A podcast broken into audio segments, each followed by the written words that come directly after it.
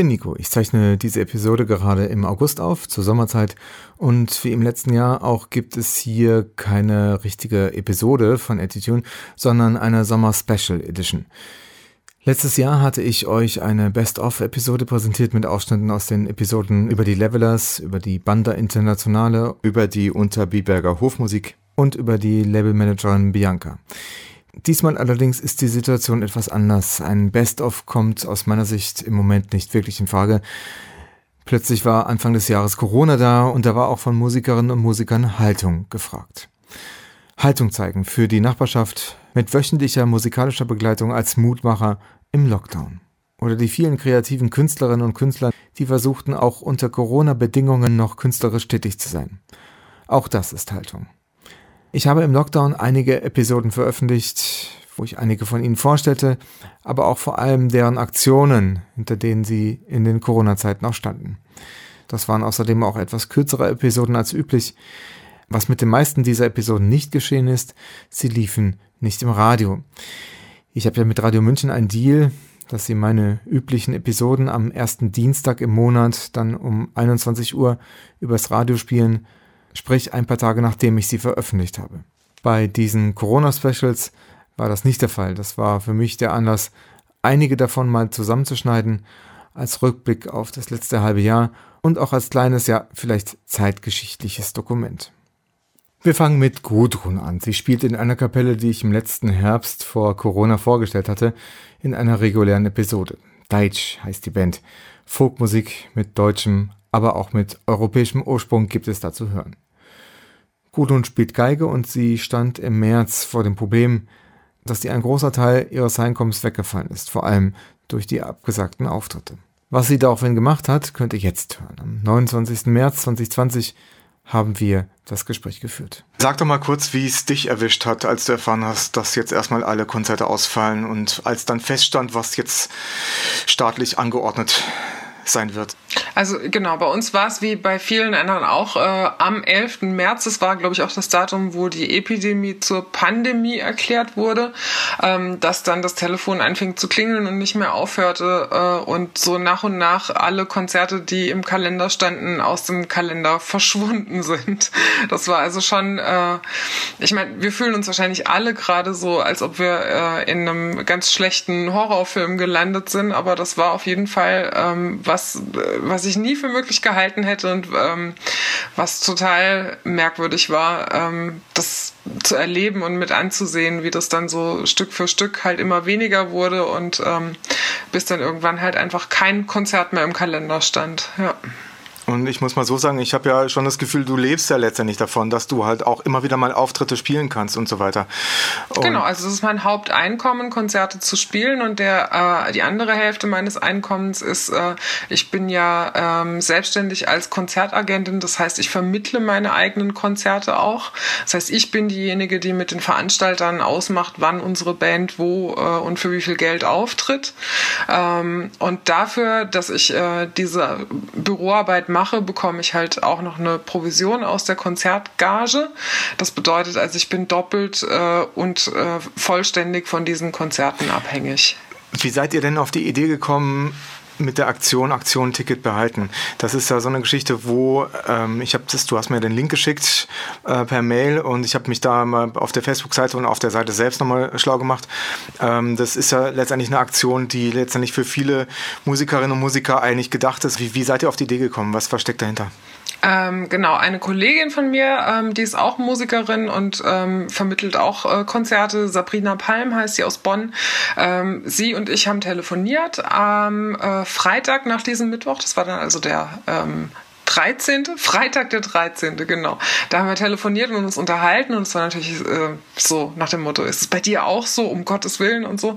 Und ähm, dann haben wir uns überlegt, was könnte man eigentlich tun und ähm, zu dem Zeitpunkt wurde äh, in allen Medien, ähm, zumindest von den Veranstaltern, bei denen wir hätten spielen sollen, äh, darauf hingewiesen, dass die Leute sich äh, ihre Konzertkarten erstatten lassen können. Also das wurde quasi automatisch mit der Absage so äh, rausgegeben, dass die Leute sich ihre Tickets erstatten äh, lassen können oder wenn man einen Verschiebetermin findet, dass sie dann ihre Gültigkeit behalten. Und ähm, dann haben Sabrina und ich überlegt und haben gesagt, eigentlich wäre es gut, wenn die Leute äh, ihre Tickets eben sich nicht zurückerstatten lassen würden, weil dann würde zumindest, äh, wenn das einige machen, die sich das auch leisten können, das muss ja nicht jeder sein, der jetzt auch durch diese Krise am Hungertuch nagt, aber es gibt ja genug Leute, die auch ihr Gehalt weiterbekommen oder einfach ähm, genug Geld zur Verfügung haben, um sich ein 20 Euro Konzertticket einfach mal zu leisten dann würde einfach äh, ein bisschen Geld im System verbleiben, was wir dann eben unter den Beteiligten aufteilen können, also Veranstalter, Künstler, Crew, was da noch alles mit dranhängt, um eben ähm, nicht einen Totalausfall zu haben. Und ähm, da haben wir drüber geredet und dann haben wir äh, beschlossen, das würde natürlich viel Sinn machen, aber ähm, die größte Wirkungskraft hätte das, wenn viele Leute mitmachen und wir das gleich professionell an die Öffentlichkeit geben. Also nicht jeden Veranstalter einzeln fragen, ob er sich das vorstellen könnte, sondern einfach als gebündelte Aktion. Und ruckzuck, also innerhalb von einem Tag waren zehn Konzertagenturen im Boot, also auch die zehn großen äh, Agenturen aus dem Bereich Folk und Weltmusik in Deutschland. Und äh, dann haben wir über Nacht äh, mit gemeinsamen Kräften eine Online-Präsenz aus dem Boden gestampft und sind Samstagabend äh, online gegangen, haben dann also innerhalb von 24 Stunden, glaube ich, über 50.000 Views für das erste Erklärvideo bekommen und 1200 Likes und also das ging richtig ab. Boah, das ist der Wahnsinn. Mhm. Ja, ihr habt ja geschrieben auf eurer Seite, ähm, wenn das nicht, wenn da nicht irgendwie ein Ausgleich geschaffen würde von, von Konzertbesucherinnen und Besuchern, die jetzt nicht das Konzert genießen können, sage ich jetzt mal, äh, dann könnte wirklich eine Änderung der, der ganzen Kulturszene in Deutschland stattfinden oder beziehungsweise halt auch global, denke ich jetzt mal, ja. Da, da steckt ja schon was dahinter, ne? was, warum ihr das geschrieben habt, gell? Richtig, also wir haben, ähm, wir haben uns auch wirklich ähm, bemüht, dass äh, und unsere Argumente auch äh, gut zu formulieren und äh, zusammenzutragen. Also das ist jetzt nicht einfach ein, äh, ein, wie soll ich sagen, ein Battlebrief oder sowas, sondern das ist einfach so. Also die Durchschnitts, der Durchschnittsjahresverdienst äh, von Leuten in unserem Sektor äh, beträgt laut Künstlersozialkasse, wo wir ja alle versichert sind, im Jahr durchschnittlich 14.600 Euro. Das ist nicht viel. Und ähm, dann kann man sich halt einfach auch vorstellen, was passiert, wenn dann alle Einnahmen einfach weg sind. Also das kann man nicht einfach so überbrücken. Zumal jetzt diese staatliche Soforthilfe, die war ja äh, am 11. Äh, März noch nicht im Gespräch, die ist jetzt natürlich heiß diskutiert, aber die hat im Moment noch die, äh, die Lücke, dass sie quasi nur gilt, äh, falls Leute einen Liquiditätsengpass haben, der sich auf ihre betrieblichen Kosten bezieht zieht. Das bedeutet, jemand, der Musik macht und einfach ähm, kein Bürogebäude mietet und so, ist da im Moment noch gar nicht förderungsberechtigt. Das ist also, das wird heiß diskutiert. Da gibt es also einige ähm, Bittbriefe auch schon an die Ministerien, das zu ändern. Das war jetzt zu, zunächst mal der Antrag auf Länderebene und manche ähm, ändern da auch schon äh, die entscheidenden Sachen. Bei, in Baden-Württemberg ist es noch nicht raus. Unser Ministerpräsident hat mal gesagt, er würde es, äh, er würde dran arbeiten, glaube ich. So ungefähr war das Statement. Ähm, darf ich mal kurz fragen, was das für dich jetzt persönlich bedeutet? Also ich sag mal so, ich kann das über einen äh, kürzeren Zeitraum kann ich das überbrücken. Ähm, zumal, also falls es jetzt wirklich klappen sollte und man äh, von dieser staatlichen Soforthilfe was bekommt, dann äh, geht das auf jeden Fall, äh, sage ich mal, bis Juni durchzuhalten. Aber ähm, ich denke ja mal, dass das halt so schnell nicht überstanden sein wird weil ähm, die Veranstaltungen, die waren das erste, was gecancelt wurden, die werden wahrscheinlich das letzte sein, was wieder erlaubt ist. Also zumindest aus, äh, wie, soll, wie soll man sagen, aus epidemiologischer Sicht würde das Sinn machen, dass man halt sagt, äh, man fährt die Wirtschaft so Stück für Stück wieder hoch, wenn das geht. Ähm, aber man wartet natürlich damit, äh, viele Leute auf einem Haufen zu haben, so lange wie möglich. Ne? Äh, wen betrifft denn das jetzt äh, bei der Aktion Ticket behalten? Also dahinter, hinter der Aktion stehen, wie gesagt, diese zehn äh, Konzertagenturen. Ähm, wir haben äh, alle zusammen ein, äh, wir haben mal zusammengezählt, das, das sind über 1400 Konzerte, glaube ich, im Jahr, die wir alle veranstalten. Und das sind äh, ungefähr eine halbe Million Menschen, die in unsere Konzerte kommen, wenn man alle zusammenrechnet. Das war so eine Überschlagsrechnung, die wir am Anfang gemacht haben. Das heißt, ähm, das ist schon ein, ein ganz schönes Volumen. Das ist aber alles halt im, im kleineren Bereich, also zwischen 100 und 400 Leute so ungefähr in den Konzerten. Ähm, und viele, viele verschiedene Künstler halt. Ähm, und diesen Künstlern hilft es natürlich, wenn man sich an dieser Aktion beteiligt. Aber wir haben mittlerweile auch äh, einfach eine viel größere Reichweite bekommen, weil wir ähm, auch eine PR-Frau drauf angesetzt haben, einfach äh, für uns viel äh, Pressearbeit zu machen. Und es sind mittlerweile auch aus ganz anderen Kulturszenen Leute auf den Zug aufgesprungen und äh, machen da mit. Also im Prinzip ist es so, ähm, der Konzertbesucher gibt sein Ticket nicht zurück, ähm, benachrichtigt den Veranstalter Veranstalter, dass er das zu tun gedenkt.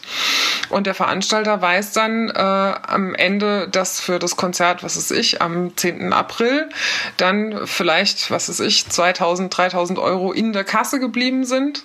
Und die kann er dann verteilen. Also da muss er dann einfach mit der zuständigen Konzertagentur reden, wie der Verteilungsschlüssel dann ist. Da hoffen wir einfach auch drauf, dass die Leute sich dann nicht selber dran bereichern, sondern dass die einfach fair und bei uns ist es so, ich meine, die Kulturszene, die Folkszene ist klein, also wir können alle miteinander reden. Dann überlegt man halt, was der Veranstalter behält, was der Künstler bekommt, was die Agentur bekommt und so weiter. Äh, Nusaman, ich habe ja gestern mit meiner Band so online geprobt und ähm, da haben wir mal auch drüber gesprochen, über die ganze Geschichte Corona und so weiter. Wir spüren auch so ein bisschen das Bedürfnis, da irgendwie behilflich zu sein, auch wenn wir ja in keinster Weise davon leben, um Gottes Willen, wir machen ja keine Einnahmen dadurch, ist ja nur Hobby bei uns. Äh, aber ähm, es war letztendlich so ein bisschen der Gedanke da, ähm, wenn da sowas durchgeführt würde, wie ihr zum Beispiel äh, da ähm, halt mit Ticketbehalten macht, es sollte jetzt nicht so eine Aktion sein, wo dann tatsächlich die Großen davon profitieren. Genau. Ne? Also ja. äh, ist es bei euch so ausgeschlossen von vornherein und, wie, und inwiefern macht ihr das? Wie ist das gedacht bei euch? Naja, die Großen äh, können auch davon profitieren, wenn jetzt Leute, ähm, was ist ich für, für ich, mir fällt jetzt kein Name ein, für Madonna ein Konzertticket haben und das nicht zurückgeben, aber äh, das, äh, damit haben wir nichts zu tun. Was wir machen, also unsere Aktion mit dem dazugehörigen Hashtag und so, das ist quasi aus der, aus dem Untergrund raus. Also das sind alles ähm, kleine äh, Agenturen, das sind alles äh, Bands wie wir, die man direkt, also du kannst ja jetzt auch mit mir direkt reden, also das sind alles Leute, die ähm, ganz normal ansprechbar sind und die würden davon äh, profitieren. Also so, so ist das gedacht. Das ist wirklich eine Bewegung von unten. Also das ist, geht dann nicht um äh, Millionen, die irgendwo hin und her geschoben werden bei irgendwelchen Großveranstaltern, sondern das sind wirklich kleine Kulturzentren, kleine Bands, freischaffende Künstler. Welche Resonanz gab es denn bisher? Super, also wir haben äh, von den Fans ganz tolle äh, Botschaften bekommen. Wir haben äh, von den Veranstaltern äh, überwiegend positives Feedback bekommen. Da war am Anfang die Hürde einfach die, dass ähm, natürlich für die alle auch diese Situation unglaublich stressig ist. Ähm, und man ja dann jetzt auch noch versucht, äh, für viele Konzerte Verschiebetermine zu finden, die man in einen Kalender reinbauen muss, der eh schon übervoll ist. Deswegen war es am Anfang so, dass manche dann gesagt haben, was soll, was, soll ich organisieren?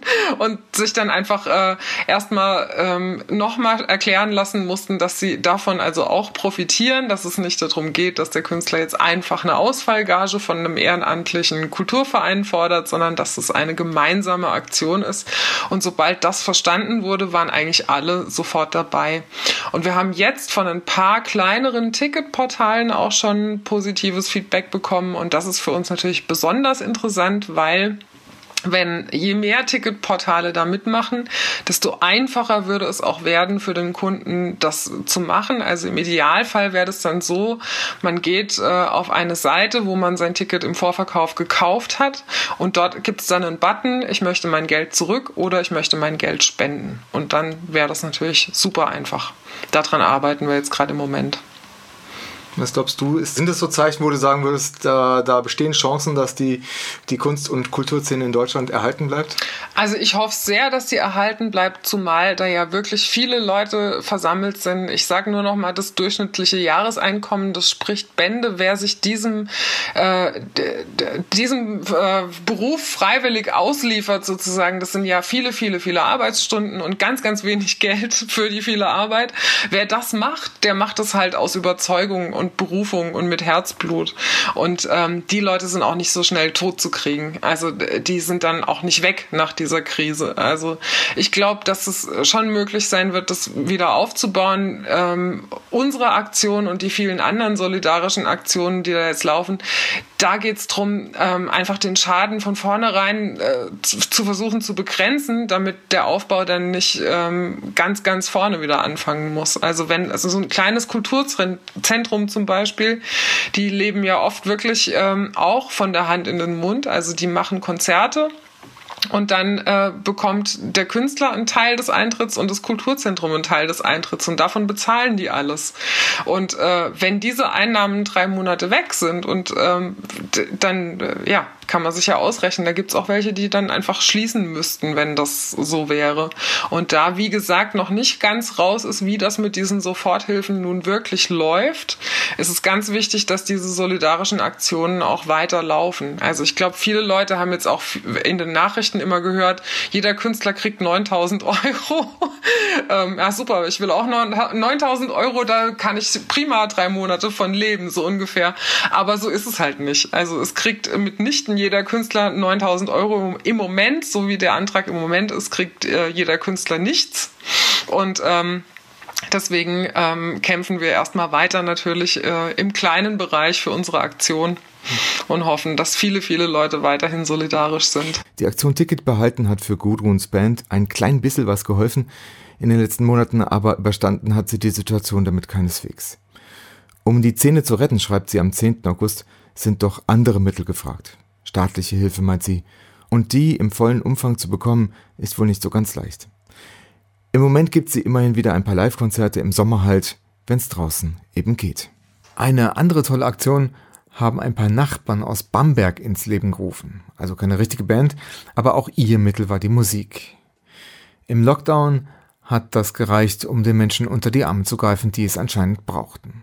Am 15. April 2020 habe ich mit Tobias gesprochen. Mich interessiert erstmal, wie ihr auf die Idee gekommen seid, euer Video zu machen. Die Idee ging von zwei Nachbarn aus, die sich an einem Abend, als in Italien das losging, dass die, die Balkonvideos übers Fernsehen kamen, wo Menschen auf ihren Balkonen saßen und einfach Lieder gesungen haben, um sich in der Isolation zu treffen, haben die sich darüber unterhalten und gesagt, ach, das können wir doch bei uns an der Straße auch mal machen. Wir wohnen hier in einer Reihenhausstraße mit so Vordächern über den Eingängen und jedes Vordach ist so eine Art kleiner Balkon. Wir haben schon bei anderen Festen die mal irgendwie mit genutzt, mit eingesetzt und dann haben wir einfach einen Abend ausgemacht am Wochenende. Jeder hat sich auf seinem Vordach einen Stuhl rausgestellt oder ein Klavier rausgestellt, ein Instrument mit rausgenommen und dann ging es los mit Musik machen.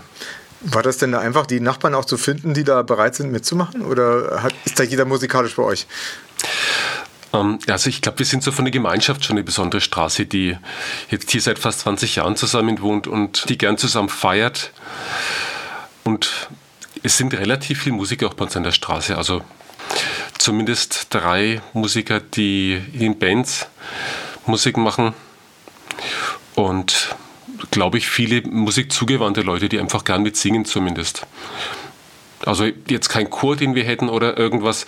Wir hatten auch nichts vorgeprobt, sondern die anderen einfach gesagt, ach komm, wir, wir singen. Also das, und die Idee war, dass wir, dass wir es mit dem Handy mit aufnehmen und nach Italien schicken. Was mich noch interessiert, kannst du noch mal äh, erzählen, was damals noch Stand der Dinge war? Was durfte man, was durfte man nicht? Worauf musste man achten?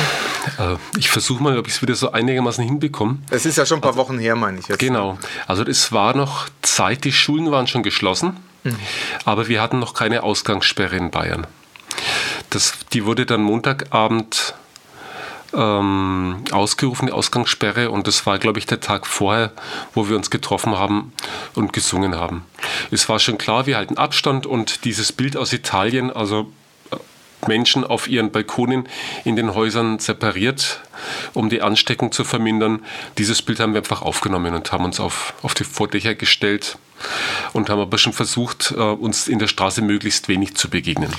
Warst du denn so ein bisschen überrascht irgendwie, als es dann, äh, ich weiß nicht, wie spät es gewesen ist, 18 Uhr vermute ich jetzt mal vielleicht, weil das ist ja auch weiter so meistens der Termin, die Uhrzeit, wann man da musiziert, wie viele Leute sich dann, äh, dann auf die Straße oder auf, die, auf ihre Balkone gestellt haben, um da mitzumachen? Na, das, also eigentlich als Straße sind wir da schon ganz gut. Oder hättest du damit ähm, gerechnet? ganz gut vernetzt. Also gerade der, der Nachbar, der das in die Hand genommen hat, der gesagt hat, okay, lass uns, lass uns singen. Das war ein anderer Nachbar als die beiden, die die Idee hatten. Der hat dann einfach an, ähm, in den Mailverteiler, den wir in der Straße haben, geschrieben. An dem Abend singen wir zusammen. Und ich glaube, es waren dann bis auf ein oder zwei Nachbarn, die nicht da waren oder die, die sich ausgeklinkt hatten, waren alle anderen dabei, weil sie einfach gesagt haben, auch schöne Aktion. Also, das ging los, dass das öffentliche Leben hier bei uns in Bayern eingefroren wurde. Und auch die Termine, die man abends sonst alternativ hätte haben können, dass die zurückgegangen sind. Also von daher, wenn man draußen Musik hört, ist es naheliegend, sich mit rauszustellen. Wie habt ihr das denn mit der Liedauswahl gemacht? Ich denke mal, ihr habt wahrscheinlich euch an Italien erstmal orientiert, was man da halt gehört hatte. Ich sag mal, spricht denn jemand bei euch Italienisch? Ist da jemand italienischsprachig? Mm, so halb halb. Der Klavierspieler, ich, wir haben jetzt gesagt, wir, wir, lassen die Namen raus aus der Straße, weil der Rummel uns zwischenzeitlich ein bisschen viel geworden ist. Deswegen nenne ich jetzt einfach mal einen guten Freund von mir, den, den Klavierspieler, der die Initiative auch übernommen hatte. Ähm, spricht Italienisch, hat auch Kontakte, persönliche Kontakte nach Italien, macht da Austausche mit, mit Menschen und der hat den Text grundlegend verfasst und ein Freund hat ihm nochmal geholfen, dass der Begrüßungstext am Anfang einigermaßen Sinn macht.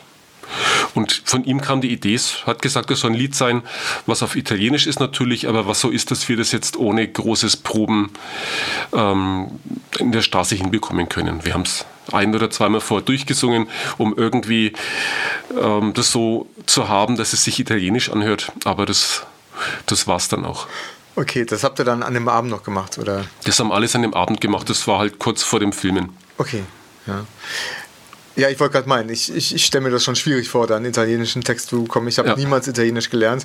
Ich kenne es nur von den Urlauben, ja. Aber äh, die sind nicht wirklich so, dass ich da mir zutrauen würde, ein, ein Lied vom Blatt zu singen. Also insofern, ähm, da gehört schon was dazu. und es waren ja, wenn ich es richtig gesehen habe, auch, auch, auch teilweise Kinder dabei, ja, die da ja. wirklich so im, im, mit, mit, weiß nicht, 12, 13 Jahren vielleicht da schon mal was dann halt Fremdsprachiges gesungen haben. Ne?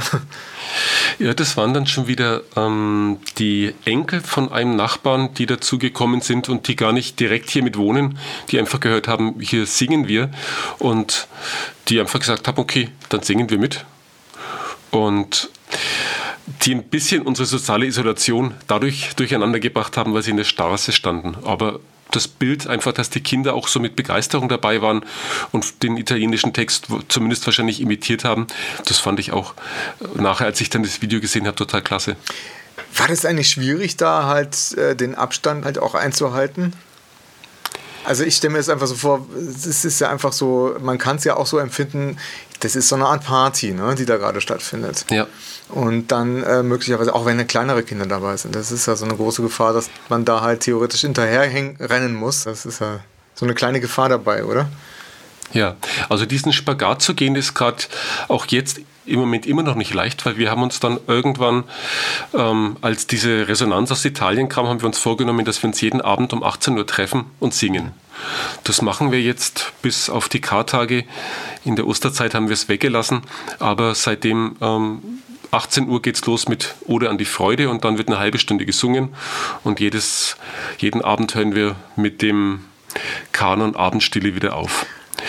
Und die Nachbarn haben sich jetzt wirklich zum Teil schon Stühle auf ihre Vordächer gestellt, die da stehen bleiben, damit die am nächsten Tag wieder dastehen, weil das ist vielleicht so eine Geschichte am Rande. Auf diese Vordächer kommen wir bloß von unserem Badezimmer aus und müssen alle durch die Badewanne da raussteigen. Also das sind Dächer, die eigentlich ja nicht zum, als Balkone gedacht sind. Aber ähm, ist ein netter Anblick, wenn dann so um 18 Uhr alle Nachbarn aus ihren Badezimmern auf die Vordächer steigen, auf ihren Stühlen Platz nehmen. Genau, die Frage zur sozialen Isolation.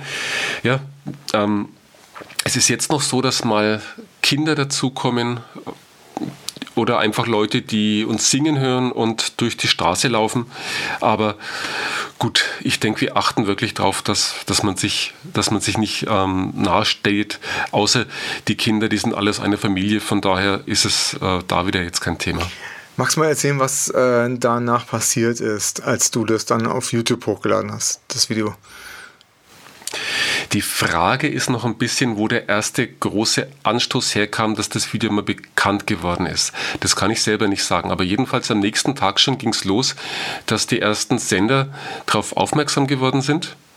Das erste, was wir oder was ich groß wahrgenommen habe, war, dass die italienische Zeitung das gepostet hat und äh, unser Video auch auf ihre Seite kopiert hat und dass da ziemlich große Resonanz drauf gab. Und viele Leute haben dann auch unter unser Originalvideo Kommentare geschrieben und das wieder weitergeteilt. Also das haben wir dann über die, die Kommentare lesen können, dass es wohl ähm, per soziale Netzwerke von, von Person zu Person weitergegeben wurde. Vor allem erst in Italien. Also es war dann sogar so, dass der ähm, Finanzminister von Italien zeitweise auf seinem Twitter-Kanal das Video geteilt hatte und ähm, am zweiten Tag schon waren die großen Presseagenturen mit dabei. Und ich glaube, nach drei oder vier Tagen ging es dann wirklich mit den internationalen Presseagenturen. Dann, dann ist das in, in Australien gelaufen, in Amerika gelaufen. Wir haben von Leuten aus Südamerika Nachrichten bekommen, die mit Bamberg Kontakt haben, die uns dann das kommentiert haben und sagen, dass sie das toll finden und dass sie eine Verbindung zu der Stadt haben und dass sie diesen solidarischen Gedanken, der durch, durch, die, durch die Musik, durch, durch unser eigentliches Anliegen da zum Ausdruck kam, dass die den super finden. Kann ich auch nur unterschreiben, muss ich sagen. Wie seid ihr damit dieser Resonanz umgegangen? Irgendwie wart, wart ihr alle überwältigt oder, oder was für eine Stimmung gab es daraufhin dann? Also da hat sich jetzt so ein bisschen unterteilt in die Musiker, die gesagt haben, ja Wahnsinn, äh, weil wenn wir ein Video in der Art bloß im Ansatz hätten produzieren wollen, das hätten wir nie geschafft, äh, so eine, so eine Medienresonanz zu bekommen. Mhm. Und da war es ein Seitenprodukt, einfach ein Gruß, den, ja, wir haben gedacht, vielleicht das werden 100, 200 Leute sehen. Und die Leute, die wir kennen in Italien und die es vielleicht an Freunde weiterschicken, einfach so als kleine Ermutigung, dass das vermutlich jetzt drei Millionen Mal ähm, geklickt wurde und ähm, von allen möglichen Nachrichtenmagazinen gesendet wurde, zum Teil hier in Baumärkten gelaufen ist, da hatten wir nicht mit gerechnet. Also wir waren als Musiker total überrascht und begeistert. Es gab aber auch einige Nachbarn, die da äh, entsetzt waren und die dann gesagt haben, runter die Aufmerksamkeit runterfahren. Wir wollen hier nicht, dass mhm. dann noch ein Tourismus passiert, die unsere Straße sehen wollen, wer da so gesungen hat. Oder es war auch nicht ganz klar, ähm, das, als das Video die Woche darauf durch die Medien ging, war das die Woche der, wo wir in Deutschland die Ausgangssperre bekommen haben. Genau. Und wenn man dann die Bilder gesehen hat, dass auch noch Kinder in der Straße standen und so, ähm, ist, das war die Zeit, wo über Corona-Partys ja. berichtet wurde. Und damit wollten wir auf alle Fälle nicht in einen Topf geschmissen werden. Und das war aber nicht so ganz klar. Also wenn jemand gewollt hätte, hätte er auch gezielt Sequenzen rausnehmen können und die Bilder für, für eine negative Publicity verwenden können. Aber das war nicht so. Und von daher, also es gab die Ambivalenz, einige, die sich sehr gefreut haben, einige gesagt haben, wir müssen so runterfahren. Und von diesem Zeitpunkt aus haben wir dann auch von unserer Seite ähm, den Ball sehr flach gehalten, haben gesagt, wir nennen keine Namen mehr. Ähm, Ja, es kamen, vielleicht muss ich, ist das noch interessant zu hören. Also es ging wirklich so weit, dass wir Blumensträuße vor den Häusern vorgefunden haben, die uns von Italien geschickt wurden, dass unser Bürgermeister, also unser Bamberger Bürgermeister, der Andreas Starke, Briefe von Bürgermeistern in Italien bekommen hat, sie mögen uns doch grüßen und ihm gedankt haben zu einer Aktion, von der er gar nichts wusste. Ich hatte zuerst den Titel unserer Straße mit im Video, habe den dann rausgenommen, habe dann bloß noch genannt, Bamberg ähm, grüßt Italien, um das ein bisschen weniger personenbezogen ja. zu machen. Aber ich, darauf kam es nicht an, welche Straße das ist, welche Namen dahinter stehen. Ich glaube, das Besondere für die Menschen in Italien war, dass in Deutschland nicht nur Menschen sitzen, die sagen, naja, okay, ihr, ihr, ihr habt die Krise nicht ordentlich gemanagt, sondern dass von uns viel Mitgefühl und einfach der, so diese solidarische Gedanken Gedanke, wir sind, wir sind in Gedanken bei euch und wir denken an euch und wir wünschen euch, dass ihr gut durch diese schwere Zeit kommt. Und dann habe ich auch gesehen, ihr habt tatsächlich noch irgendwie Einnahmen gemacht damit, oder? Mit dem Video. Ja, also nach einer Weile, als wir dann gemerkt haben, es wird immer größer und ähm, uns dann auch klar wurde, dass in der Regel ja äh, für für Plays oder wenn jemand was teilt, dass es dafür auch Einnahmen gäbe. Haben wir uns erstmal bewusst dazu entschieden, als mir YouTube, ich bin dann in den Bereich gekommen, dass mein Kanal so viele äh, Views und Follower hatte, dass ich hätte mhm. Werbung schalten können, aber haben gesagt, nee, das mhm. machen wir nicht. Das soll keine kommerzielle Aktion werden. Aber ähm, wenn jemand das Video teilt, wenn jemand das in seiner Sendung darüber berichtet. Es gab dann einige deutsche Magazine, die, die das in den Nachrichten gebracht haben oder so, dann haben wir gesagt, bitte diese Einnahmen dem Krankenhaus in Bergamo spenden. Das war vor drei, vier Wochen, als wir das Video gemacht haben, noch das Krankenhaus, wo die Todeszahlen ganz besonders schlimm waren und wo die, ja, ich glaube, wo wir zum ersten Mal dieses diese eigentlich menschliche Katastrophe erlebt haben, dass Ärzte sich entscheiden mussten, wem sie noch helfen und wem sie nicht mehr helfen können. Die Spitze hat jetzt am Schluss nochmal Google aufgesetzt. Die haben uns angefragt, ob sie bei einer ähm, Kampagne, wo sie den Menschen, die helfen wollen, eine Plattform geben wollen, ob sie da unser Video verwenden dürfen und haben eine große Summe Geld auch gezahlt und haben uns gesagt, okay, das ist bloß ein kleiner Teil. Also sie haben einen Millionenbetrag für die Corona-Bekämpfung, ich weiß jetzt nicht, bloß in Italien oder weltweit gespendet und haben uns auch da nochmal so die, die Spendenquittung ähm, mitgegeben, dass wir sehen, dass da wirklich auch ein viel, viel guter Wille dabei ist. Was es jetzt wirklich finanziell bewirkt hat, das kriegen wir leider deswegen nicht mit, weil die Gelder ja direkt ans Krankenhaus in Bergamo ähm, geflossen sind. Vielleicht kommt da noch mal eine Reaktion, ähm, wenn sich die Lage dort entspannt hat, dass wir mal wissen, was unser Video dann tatsächlich auch finanziell bewirkt hat. Aber wie gesagt, das war nicht unser Anliegen. Das war ein Nebeneffekt, den wir dann versucht haben, ähm, nochmal sinnvoll einzusetzen. Ein schöner Nebeneffekt. Hast du so einen Überblick, ob ihr da auch in Deutschland damit möglicherweise auch andere Nachbarschaften vielleicht auch auf eine ähnliche Idee gebracht haben könntet, so im Nachhinein? Ich meine, wie gesagt, das ist ja ein paar Wochen her schon inzwischen und inzwischen äh, gibt es ja fast nur noch Balkone, von denen musiziert wird, sag ich jetzt mal so ein bisschen platt. Genau. Also ich kann es nicht genau sagen, wo jetzt zum Beispiel für die Ode an die Freude, wo der, wo der Impuls herkam. Wir haben uns damit reingehängt und ich glaube, wir waren eins, wahrscheinlich eins der Beispiele, die in den Medien wirklich publik wurden, dass wir gesungen haben. Aber wir waren bestimmt nicht der Auslöser, aber glaube ich ein, ein, ein viel zitiertes Beispiel auf alle Fälle. Ja, und jetzt macht ihr immer noch weiter, dass ihr Oder an die Freude jeden Tag singt um 18 Uhr, wenn ich es richtig gesehen habe. Genau. Äh, und du hast gerade mal so angedeutet, auch noch, äh, ihr habt da noch eine, eine größere Setlist, glaube ich, zur Verfügung, oder? Ach, wir haben eine, mittlerweile sind wir auch ins, ähm, mit einem Messenger untereinander verbunden in der Straße und wer sich ein Lied wünscht, schreibt es im Laufe des Tages da rein und ähm, dann wird es am Abend gesungen. Und unser Klavierspieler der fragt dann immer, oh, was singen wir als nächstes? Es gibt einige Nachbarn, die haben sich schon so eine richtige Mappe äh, zusammengestellt aus, aus den Liedern, die wir singen. Also ja, ich glaube, wir haben schon eine Setlist von 20, 25 Liedern, die wir immer mal wieder wechselnd, auf was wir gerade Lust haben, singen. Und was ist da so bei? Sind, das, sind da tatsächlich Lieder dabei, wo man sagen könnte, die haben tatsächlich eine Art von Botschaft, die halt zu unserer Zeit jetzt gerade passt? Naja, von der Ode an die Freude äh, Imagine ist für mich jetzt zum Beispiel eins der Lieder, die diesen Solidaritätsgedanken in weltweiten aufnehmen. Den singen wir fast jeden Abend.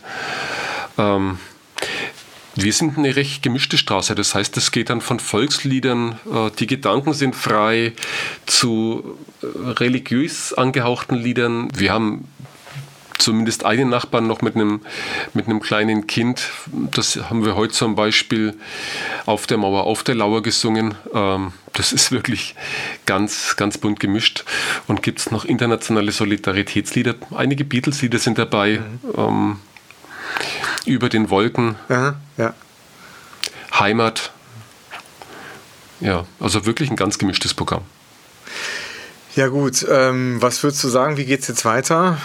Jetzt erstmal warten, bis die Zahlen sinken, bis die Kurve flacher wird oder? Genau, ich denke, also es wird so weitergehen auf alle Fälle, dass wir hier noch, ähm, solange Ausgangssperre ist, weiter singen werden, weil wir merken, was es uns bringt an Zusammenhalt als Nachbarschaft. Ähm, das ist in einem Terminkalender, der außer Homeoffice eigentlich als einzigen Termin drinstehen hat, 18 Uhr singen. Ähm, wirklich ein, ein Termin, den fast die ganze Straße relativ, äh, relativ penibel einhält der Spaß macht und wenn das Wetter, es war bis jetzt noch keinmal so schlechtes Wetter, dass wir gar nicht gesungen hätten. Es war schon manchmal kalt, wo man fast bloß mit Handschuhen Klavier spielen konnte, aber das hat, ging, hat trotzdem funktioniert. Wir haben eine ganze, ganze lange Latte an Einladungen nach Italien. Also vom Tourismusminister zu Musikfestivals, zu Städten, die uns eingeladen haben. Also das Verblüffende für mich ist immer noch, ich kann es nicht wirklich als Deutscher nachvollziehen, was wir in den Herzen äh, Italiens, der Italiener bewirkt haben, dass die so stark auf unser Video reagiert haben. Also wir haben, wir haben auch mehrere äh, Resonanzvideos bekommen, wo uns Menschen äh, Danke gesagt haben, wo sie uns ähm, eine Verbindung zu Bamberg hergestellt haben, ähm, wo wir Weinflaschen geschickt bekommen haben. Äh, es ist eigentlich un unglaublich. Also ich weiß nicht, was das ausgelöst hat, aber der Erfolg wird sein, dass wir nach einer Weile, wenn es wieder möglich sein sollte, im Herbst zu reisen und dass so kleine Feste gibt, dass die Reisemöglichkeit wieder gegeben ist, dass wir dann uns vielleicht auf den Weg nach Italien machen und mit die Lieder, die wir hier in der Straße singen, vielleicht dann unten singen. Wobei auch das noch unter dem Vorbehalt, wie gesagt, wir sind da schon verschiedener Meinung, wie weit man das weiterführen sollte oder nicht. Manche Nachbarn sagen mit dem einen Lied, das war genug Zeichen, wir wollen nicht mehr Aufmerksamkeit und ähm, manch, wir andere sagen, ach, ist doch ein Geschenk, diese Aufmerksamkeit zu bekommen, die wollen wir noch, soweit sie weiterträgt, gern weitertragen lassen. Ich habe auch am letzten Sonntag mal den Versuch gewagt, äh, auch selbst mal die Gitarre in die Hand zu nehmen und äh, auf der Straße ein bisschen was zu musizieren und habe vorher versucht, die Nachbarn darüber zu informieren. Letztendlich auch vermuten mit einer Einladung. Ihr könnt auch alle, gerne alle mitmachen. Und äh, das war schon total netter Rahmen, ja. Und ich fand auch, ich war, ich war ehrlich gesagt überrascht, wie viele Leute dann tatsächlich irgendwie ich dann äh, gesehen habe, ne? wie viele dann sich haben blicken lassen.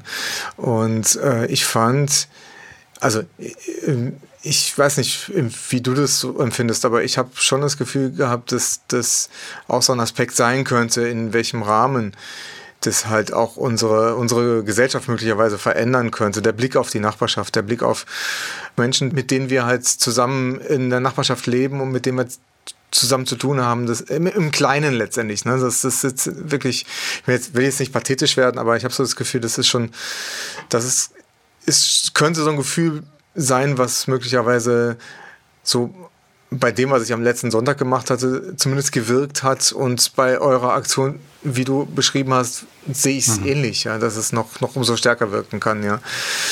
Also ich sehe da wirklich zwei Wirkebenen. Das auf der ähm, auf, auf unserer ganz örtlichen Ebene hier mit, mit der Nachbarschaft erstmal die, der Kontakt zu unserer Straße, ist ein deutlich engerer geworden durch die Musik. Also das, das Zusammenrutschen und mit dem, gemeinsam zu singen ist was, was alle, was alle machen können, die dafür offen sind. Das sind. Wir sind bestimmt nicht alle die großen Sänger und auch das ähm, ein Lied, unser Abschlusslied, das singen wir immer als Kanon. Das, das klappt ganz gut, aber ähm, da merkt man, dass jeder singt es so auf seine Weise so gut er kann. Ähm, das ist die eine Wirkung. Die andere Wirkung ist aber auch nochmal das, was wir dann als Resonanz aus der Welt bekommen haben, ja. ähm, dass Menschen sagen, okay, vielleicht können wir auch aus, der, aus dieser Krise, aus dieser schlimmen Zeit, aus der Isolation wieder eine, eine ganz neue internationale Idee mitnehmen. Die muss sich natürlich noch konkretisieren und da hat die, das Verhalten der deutschen Regierung jetzt in den letzten zwei Wochen ähm, mhm. mit ich möchte jetzt nicht näher darauf eingehen, was, was politisch alles gelaufen ist, aber da haben uns die Italiener plötzlich dann deutlich wieder kritischer gesehen und ich habe dann auch Kommentare ja. gelesen, wo es hieß, ja, was sollen wir mit dem, mit dem Lied, wir brauchen Geld. Ähm, ja, ja, Das, ist, das ist nicht in unserer Macht. Da können wir nichts tun. Da, da, wir können in Deutschland wählen, aber wir haben da nicht die direkte politische Entscheidung. Aber was wir tun können, sind kleine Zeichen setzen, musikalische Zeichen setzen. Und wenn die von den richtigen Menschen wahrgenommen werden, und darüber eine Verbindung entsteht, ist es für mich was ganz Großartiges, was die Musik hier bewirken kann.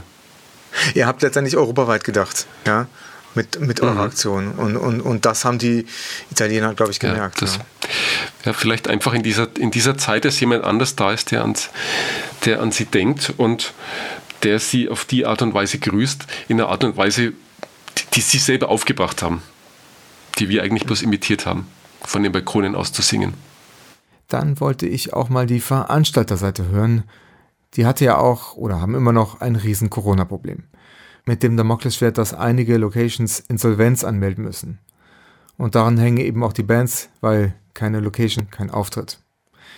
In der Münchner Glockenbach-Werkstatt sieht das etwas anders aus. Einmal wird das Haus auch zum guten Teil von der Stadt mitgetragen zum anderen aber auch, weil man dort versucht hat, kreativ auf die Situation zu reagieren. Ich sprach mit Andy vom Orga-Team der Glocke am 23. April 2020. Kannst du mal kurz erzählen, wie so eure Situation als Veranstalter gewesen ist, als dann bekannt wurde, dass ihr jetzt nicht mehr Veranstalter sein müsst für eine Übergangszeit?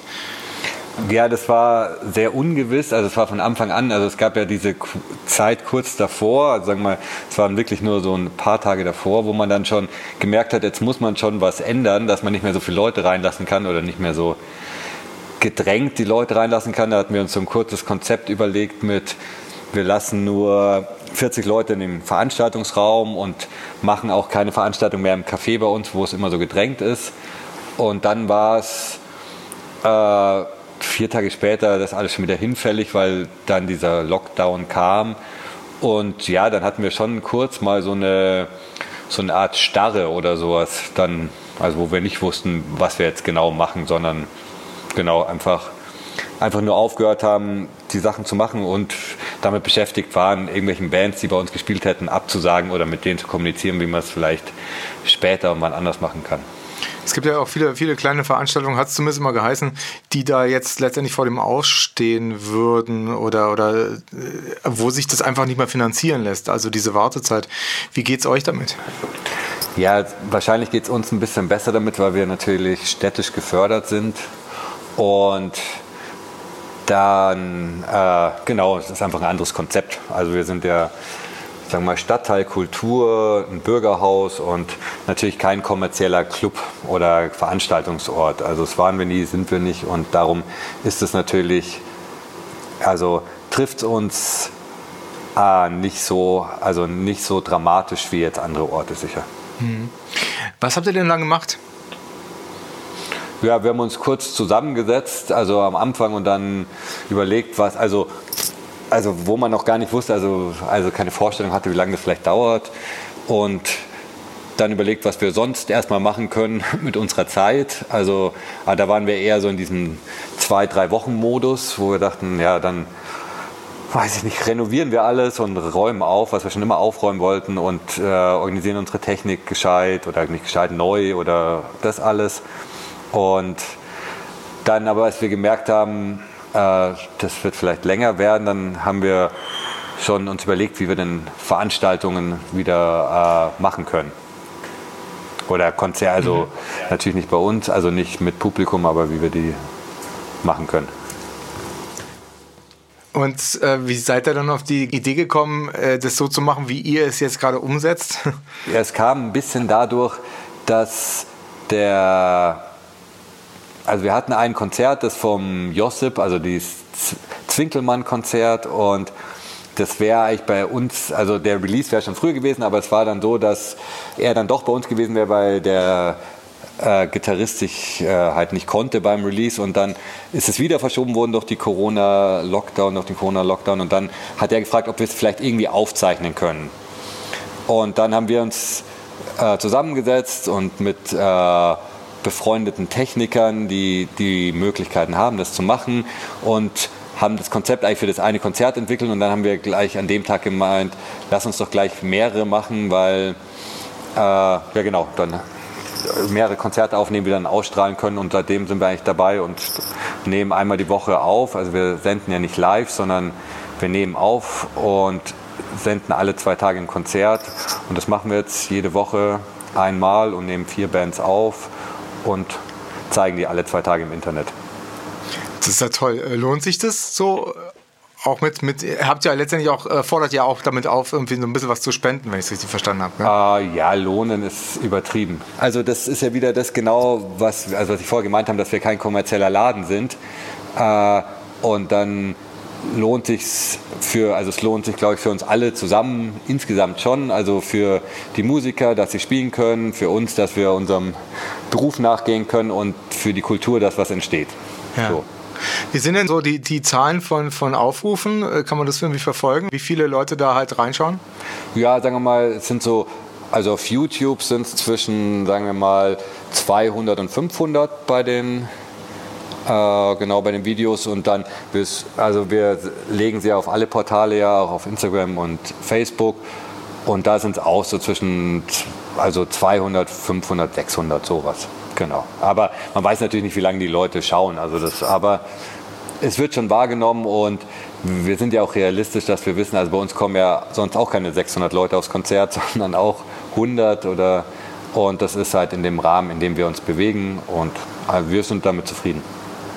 Ja, ich finde, das hört sich erstmal toll an, dass da halt ja. äh, vielleicht 600 Leute mal so reingeschaut haben, wo bei euch ja persönlich deutlich weniger nur reinpassen. Ja. Nee, natürlich, genau. Und halt das, was also unser Gedanke ist auch, darum haben wir uns auch gegen das Stream entschieden, also äh, entschieden Livestream, sondern dass wir, also wir nehmen das auf und das ist dann eher so eine Art Mediathek der Münchner Subkultur, die entsteht. Also es bleibt einfach da und es wird auch nach Corona da sein und umso länger es dauert, umso mehr Konzerte werden drin sein und am Schluss werden, weiß ich nicht, zwischen 20 und 50, 70 Konzerte oder Bands da drin sein und die kann man sich immer anschauen und es hat auf jeden Fall seine Qualität, technisch, soundmäßig, alles und sind sehr schöne Videos. Also es lohnt sich auf jeden Fall, die anzuschauen.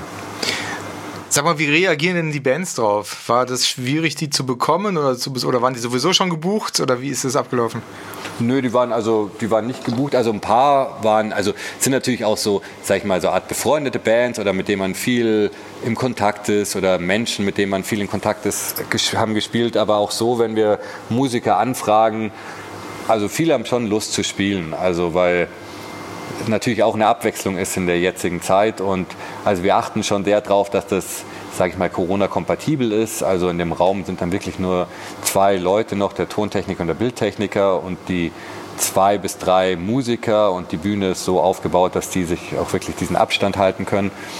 Und wenn Leute, also ja genau, Leute, die das Gefühl haben, sie können trotzdem was machen, äh, die machen das und freuen sich sehr. Hast du denn so ein bisschen äh, so ein Gefühl bekommen, wie es den, Bands derzeit geht? Also ich meine, da, da gibt es ja auch schon einige, die jetzt auch gerade halt die, die, die, ganzen Soforthilfen beantragen und was weiß ich noch alles, um da über die Runden zu kommen. Ja? Hast du irgendwie sowas da mitbekommen, da so eine Stimmung irgendwie rausgehört? Ja, sagen wir mal, bei uns, also es war eine Mischung aus beiden. Also wir haben viele Musiker, die bei uns spielen, die den Beruf noch neben, also nicht nur nebenbei, die einfach einen Beruf, also oder halt einer Arbeit noch nachgehen und das die Musik also das zweite Standbein ist. Für die ist es wahrscheinlich nicht so dramatisch. Ein paar waren schon, also ja, die müssen schon natürlich schauen, wie sie jetzt über die Runden kommen.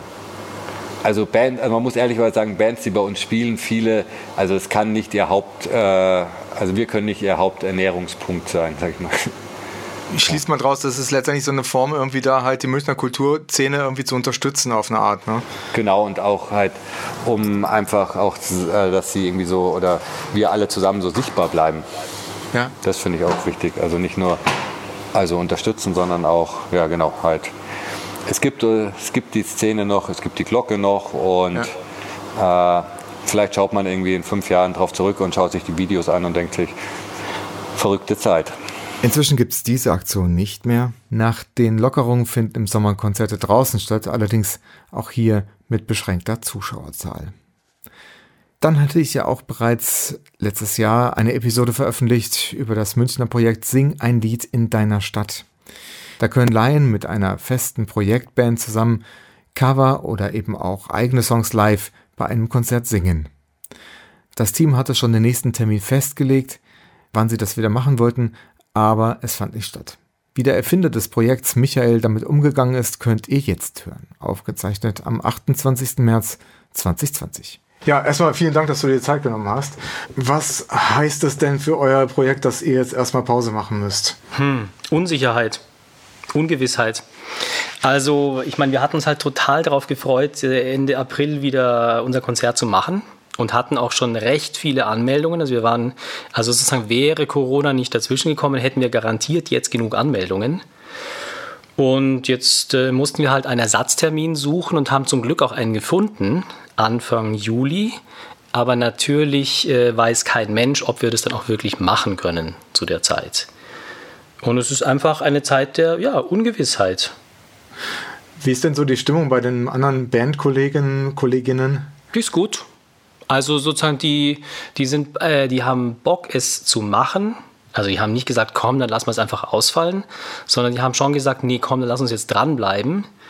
Und äh, es ist halt so ein kleiner Stimmungsdämpfer, weil weißt du, die hast du Lieder schon, du hast schon angefangen, dich damit auseinanderzusetzen. Und jetzt wissen wir ja nicht, ob alle, die sich bereits angemeldet haben, dann zu dem Termin auch können und wollen. Also wir haben schon ein paar Zusagen für den neuen Termin, aber auch eine Absage. Dafür haben wir zum Glück auch schon neue Anmeldungen, was ich super finde. Und äh, die Stimmung in der Band ist irgendwie, also man spürt die Vorfreude. So, auch wenn, wenn man ja nicht weiß, ob es überhaupt stattfinden kann. Ihr seid äh, optimistisch, wie ich euch auch kennengelernt hatte. Da ja. hat sich nichts daran geändert, dass nee, ihr nee, einfach nee, optimistisch seid. Wir bleiben in jedem Fall optimistisch, ganz klar. Ja. Ähm, ihr habt ja auch geschrieben äh, auf Instagram oder auf, ja.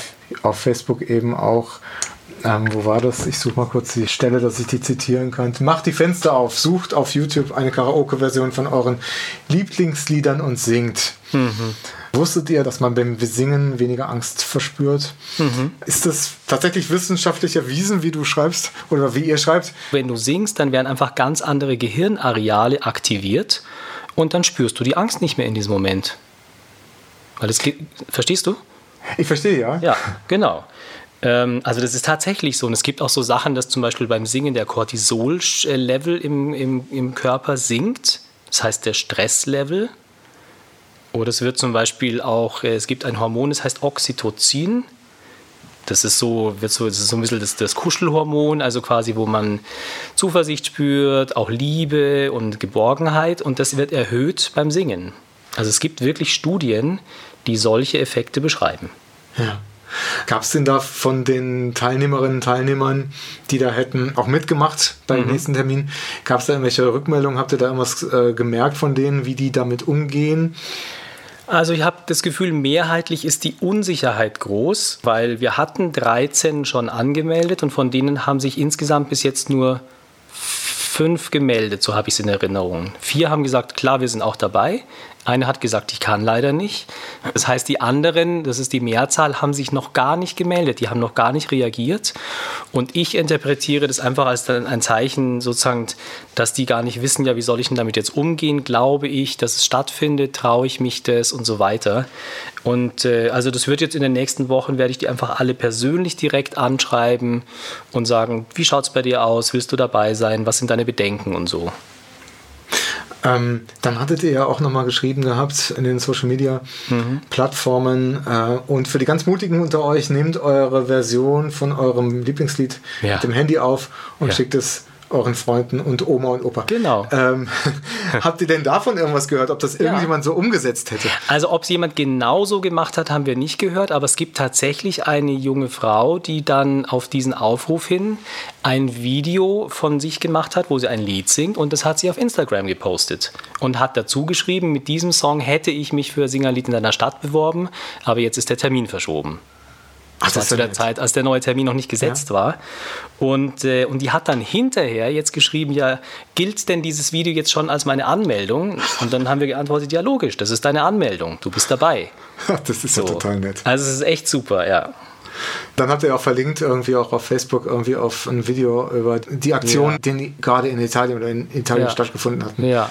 Ähm, das ist auch wahnsinnig beeindruckend, finde ich ja. zumindest, ja, wie da wirklich so eine Straße, wo halt alle Leute gezwungen sind, in ihren eigenen Wohnungen, äh, Häusern zu bleiben, wie da halt die Musik gesucht wird als, als ja. ein Mittel, um einfach auch Dank irgendwie auszudrücken. Ja? ja, und in Kontakt zu kommen miteinander. Genau. Also das finde ich wirklich, hat mich echt berührt, weil sozusagen, da, da, sind ja Männer vor allem zu hören, also ältere Männer, so klingt es, die singen dann mehrstimmig über die Straße hinweg, ähm, ohne zu sprechen und ohne Instrumente. Und diese Art von Verbindung zwischen Menschen ist ja genau das, was wir eigentlich auch suchen in unserem Projekt. So quasi die Herzensverbindung, die im gemeinsamen Musizieren passiert ich wünsche euch einfach viel Glück, dass halt der Termin zustande kommt. Ja, vielen Dank. Und ähm, ja, und hoffe, dass dann irgendwann mal auch diese Corona-Zeit irgendwie auch mal ja, klar. etwas abebbt. Endet ja. kann man, glaube ich, nicht sagen, das wäre, glaube ich, zu optimistisch im Moment nee. zumindest, aber, aber ähm, dass das nicht mehr so unseren Alltag so sehr bestimmt, wie es ja. heute tut. Ah, das wird schon. Der Ersatztermin wurde dann auch wieder verschoben auf den 9. August. Dann war es dann soweit endlich im Kunst im Quadratprojekt auf der Münchner Theresienwiese haben sie dann doch noch ihr Event durchführen können. Im Sommer geht ja, wie schon erwähnt, Open Air. Ich bin selbst gespannt, wie im Herbst und im Winter die Sache aussehen wird. Ich glaube aber fest dran, aufgeben wäre jetzt das Blödste. Wichtig ist einfach kreativ bleiben, neue Umsetzungsformen finden. Ich gebe halt die Hoffnung noch nicht auf. Das war Attitude. Wenn ihr Anregungen oder Fragen habt, wenn ihr Musikerinnen oder Musiker kennen solltet, die eine Episode verdient hätten, dann schreibt mir entweder in die Kommentare oder per Mail an etty-tune at gmx.de. Bis dahin, bewahrt Haltung und stay attitude.